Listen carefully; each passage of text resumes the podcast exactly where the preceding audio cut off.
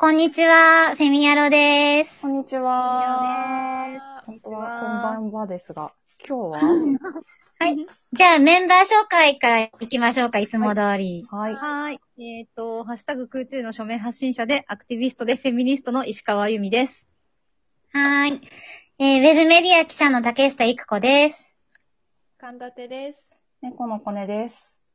そはい、そして、今日はスペシャルゲストをお呼びしてます。お、おふえみさんです。こんばんは。えっと、検察、イェーイイェーイえっと、よろしくお願いします。あの、検察庁法改正案に抗議しますの発信者でフェミニストのフェミです。よろしくお願いします。はい、よろしくお願いします。お願いします。ちょうど今日ですね、今さっきまで、あの、フェミさんをゲストに迎えたオンラインフェミのみをやっておりまして、はいその、はい。あと、こちらのラジオ収録にも参加していただくという、涼しいお願いに答えていただきます。ありがとうございます。こちらこそありがとうございます。はい。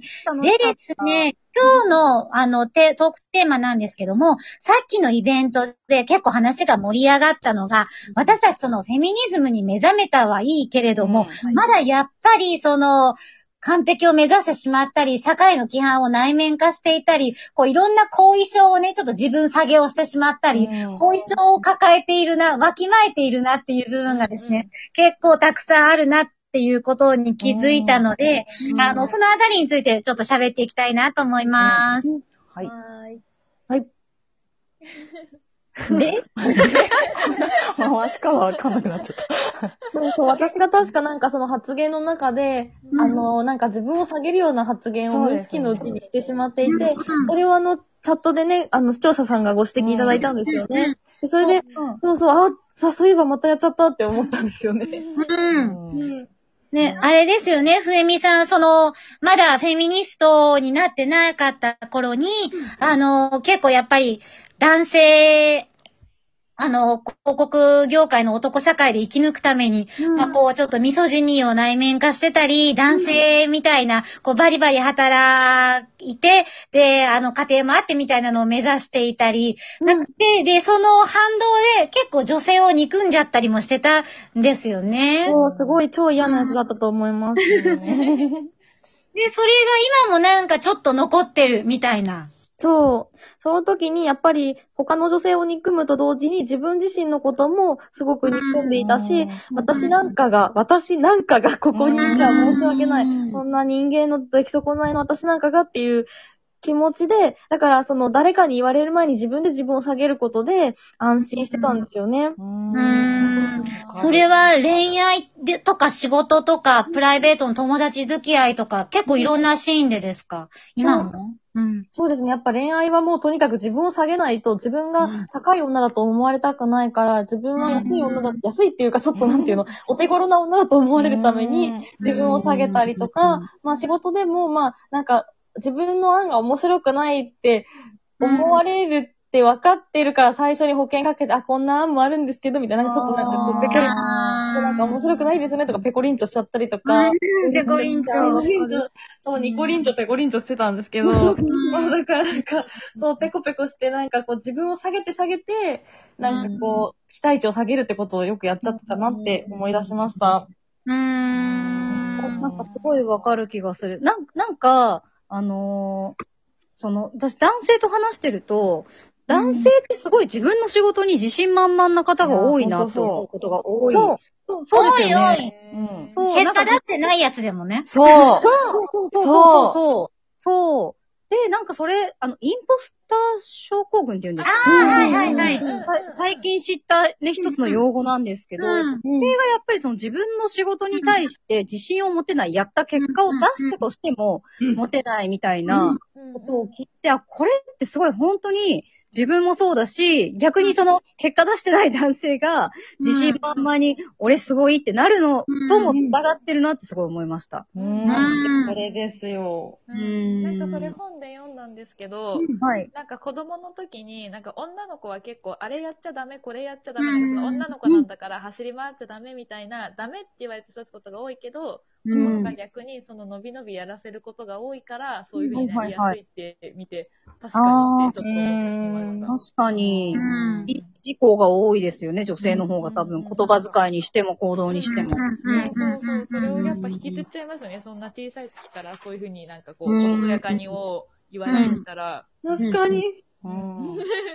うん。うん、わかる。なんか、そのインポスター症候群の反動なのかわかんないですけど、なんか一方でその、完璧であらねばならないみたいな呪いっていうか、あのーそういう社会一般的な、に認められてるようなものでなければならないような人間でなければならないっていう、なんか自分の中の抑圧みたいなのもすごい私未だにあって、なんかこう、なんだろう、あの、フェミニストで、高学歴で、社会的地位も高くて、高収入で、既婚者で、子供が二人いて、みたいな人に、未だにね、すごい憧れちゃうんですよ、私。いやいや、すごいわかりますよ。わかるわかる。な。りますよね。なんかこう、賢く美しくないといけない、しかも、あの、家庭も持ってないといけないみたいな、なんか、こんなん自分がいつもツイッターとか SNS でも記事でも批判してることなのに、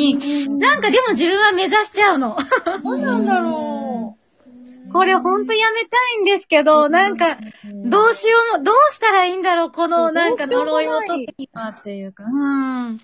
なんか実際今だって評価されてたりとか、やっぱりフェミニストの中でも、そうやって取り上げられる人がそういう人たちだったりとかするわけだから、やっぱりそこを目指しちゃうのは、そりゃあなんかもう自然のものな気がしますよね。でも苦しいですよね。そうじゃない人を救いたい部分があったりと、救いたいというか、でそうじゃない人に届けたいっていうのがあるし、そんな価値観ぶち壊したいって思ってるのに、自分はね、すごい憧れてるんですよ。縛られてるの。なんか。なんか他人がそうじゃない分には全然、すごく別にいいのに、自分だけそうならないといけないと思ってしまう。何？これ。ほんとそうです。ねえ。なんだろう。みんな自分に厳しすぎるというか、そうだけど多分。なんか自分を見るときは、ね、方位磁石バグるんですね。皆さんいや、うん。あだってなんか、竹下さんとかって、多分、普通の人から見ると、それこそなんかね、学学歴は聞いたことないけど、多分あって、社会的にも成功してて、うんうんっていうフェミニスト代表みたいに見えてそうなんですよ。きちゃうん本当そうなんですよね。ですよ。そう、ん全然、全然ですよ、自全然。分ではそうやって思うってことでしょ？竹下さんだって。うんそう。もうね、全然ダメ。いや、なんかその、ま上を見ればキリがないっていうのもあるのかもしれないですけど、なんかね、やっぱ、うーん、もっともっとって思っちゃうんですよね。なんかね。これも一つの呪いですよね。女性に対してもだし、フェミニストに対してもだし。ううんん。うん解放されたい。早く。楽楽になりたい。ねだって、なんだろう、見た目とかでもそうですよね。だって、フレミさんだって、石川さんだって可愛いのに、なんか、ルックスにコンプレックス持ってた時も長かったっておっしゃってましたよね、今日もね。うん。なんかブスだからとか言ってましたよね、今日ね。ああ、全然ですよ、全然ですよ、本当に。いや、みんな可愛いのに、なんか自分だけダメって思っちゃう。なんかみんないろんな顔をしていて、うんそう、体型もいろいろあって、自分以外の人はみんなすごく、どんな体型してもうつ、してても美しいって本本心で思ってるのに、うん、うん。それが自分にだけ適用されないんですよ、なぜか。わかる。それは苦しい。なんでなんだろう、これ。なんでしょうね。うーん。難しい、なんか。うーん。て もう言えない。リハビリですよね、リハビリを。リハビリが大切ですいや、よいやね。本当に、うんなんかみんなでやっぱりお互いに褒め合ったりとか、自分のことも褒めたりとか、そういうなんか、自分に対してのセルフケアとかうん、本当に必要だなって思いました、なんか。うんそうですよね。なんか、そう、男はね、こんだけなんか、下駄履かされて るんだから、私たちももうちょっと緩くなってもいいのかもしれないけど、うん。うん正すには、多分平等にするには、うちらのことも甘く甘く見ないと多分無理ですよ。確かに。極端に。これまでのことが。ねうん。うん。そうですよね。うん。えー私、そのイベント中に思ったんですけど、うん。はい。なんか私も結構その、なんだろう、フェミニズム知りたての時は、そのなんだろう、運動したわけでもないし、何か別に結果を残したわけでもない自分と、なんか石川さんみたいに靴やった人とか、はい。本書いた人は、だから違うと思ってた時がやっぱ最初はあったんですよ、結構。うん。なんか、そ、そうじゃないなって、なんかその、それぞれできることあるし、なんか、みんなの積み重ねだよなっていう風になってきたから、うんうん。やっぱ今日もなんかコメントで弱くても、なんかその別にそううん、力力が弱くても、うん。組やるとか言っての、言ってうん。うん。なんか弱いとかあってもっていう風に言ってくれてた人がいたから、うん。やっぱそういう、どういう形でもいいんだよみたいなのって、やっぱうんぱい言ってった方がいいんだかなって。そうですね。そこアプローチしていかないと、なんか結構自分なんて、自分のこの一つのツイートなんて意味がないって思ってる人が結構多そうだから、うんいや、それがなかったら広がんな、広がんないんだよ、運動ってっていうのを、なんか、うんね、自分の一つのツイートが価値があるよってことをもっと知ってもらいたいなってすごい思う。うん。確かに。うん。でもそれをね、言ったら本当にふえみさんのご活動なんかまさにそうですよね。めちゃめちゃ世の中にインパクト与えてるし。うん。そうね、私も別に、あの、その、今でこそこんなにいっぱいフォロワーさんいる、いらっしゃるんですけど、そのもともとその全もやるときはそんなに今みたいなね、そんなフォロワーさんもいなかったですし、まあそれでもなん、なんか意味ないかなと思ってつぶやいたことでも、まあ誰かに拾ってもらって大きくしてもらったっていう経緯もあるので、私が自分が広めたっていうよりは、誰かが広めてくれたから、だから全然自分が言ってることが無駄とかマジで思わないでいいんだよって、うんうん、それ、そういう教、なんかそういうことを教えてくれましたよね。あの、うん。出来事はね。ですようねん。なるほど。じゃあ、もうこれからもそんな感じでみんなで、あの、ゆるくやっていきましょう。はい、励まし合っていきましょうあるがままに。うんそうですね。はい。じゃあ、ありがとうございましありがとうございましたた。ございました。ありがとうございます。はーい。